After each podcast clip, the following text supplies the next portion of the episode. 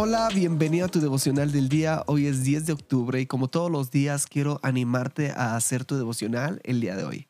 En este podcast tenemos la meta de leer toda la Biblia en un año y para lograrlo hay que leer unos cuantos capítulos. Hoy toca Jeremías 20, 21 y Filipenses 3 y de estos tres capítulos yo saco un pasaje central y lo podemos encontrar en Filipenses 3, 1 y dice así.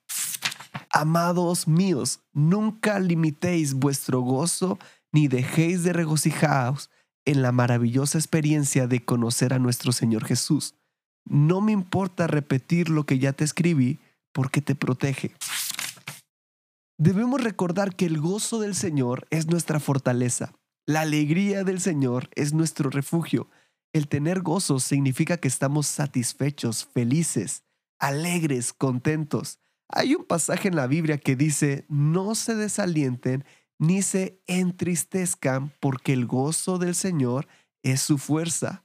Lo contrario del gozo es dolor, pena, pesar, tristeza, amargura. Este pasaje me encanta porque nos dice, nunca limitéis vuestro gozo, ni dejen de regocijarse en la maravillosa experiencia de conocer a nuestro Señor Jesús. Me llama la atención que, aparte de mencionar que nunca limitemos nuestro gozo, también expresa que nunca dejen de regocijarse. ¿Qué es regocijarse? Significa estar alegres, festejar, tener un sentimiento de alegría, pero muy intenso. Y todo ese júbilo va a la par de la maravillosa experiencia que es conocer a nuestro Señor Jesús. Más adelante menciona que el vivir con gozo y con regocijo nos protege.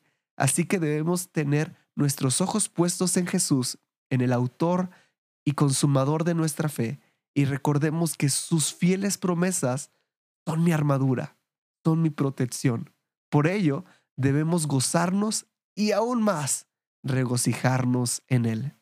Quiero que juntos meditemos, ¿me regocijo en Dios? Quiero animarte a hacer tu devocional el día de hoy. Nos da mucho gusto que este podcast sea de bendición para tu vida espiritual. Si deseas apoyarnos, puedes hacerlo compartiendo los devocionales y suscribiéndote al plan de lectura en YouVersion. Que Dios te bendiga mucho y recuerda, estás en devocional del día.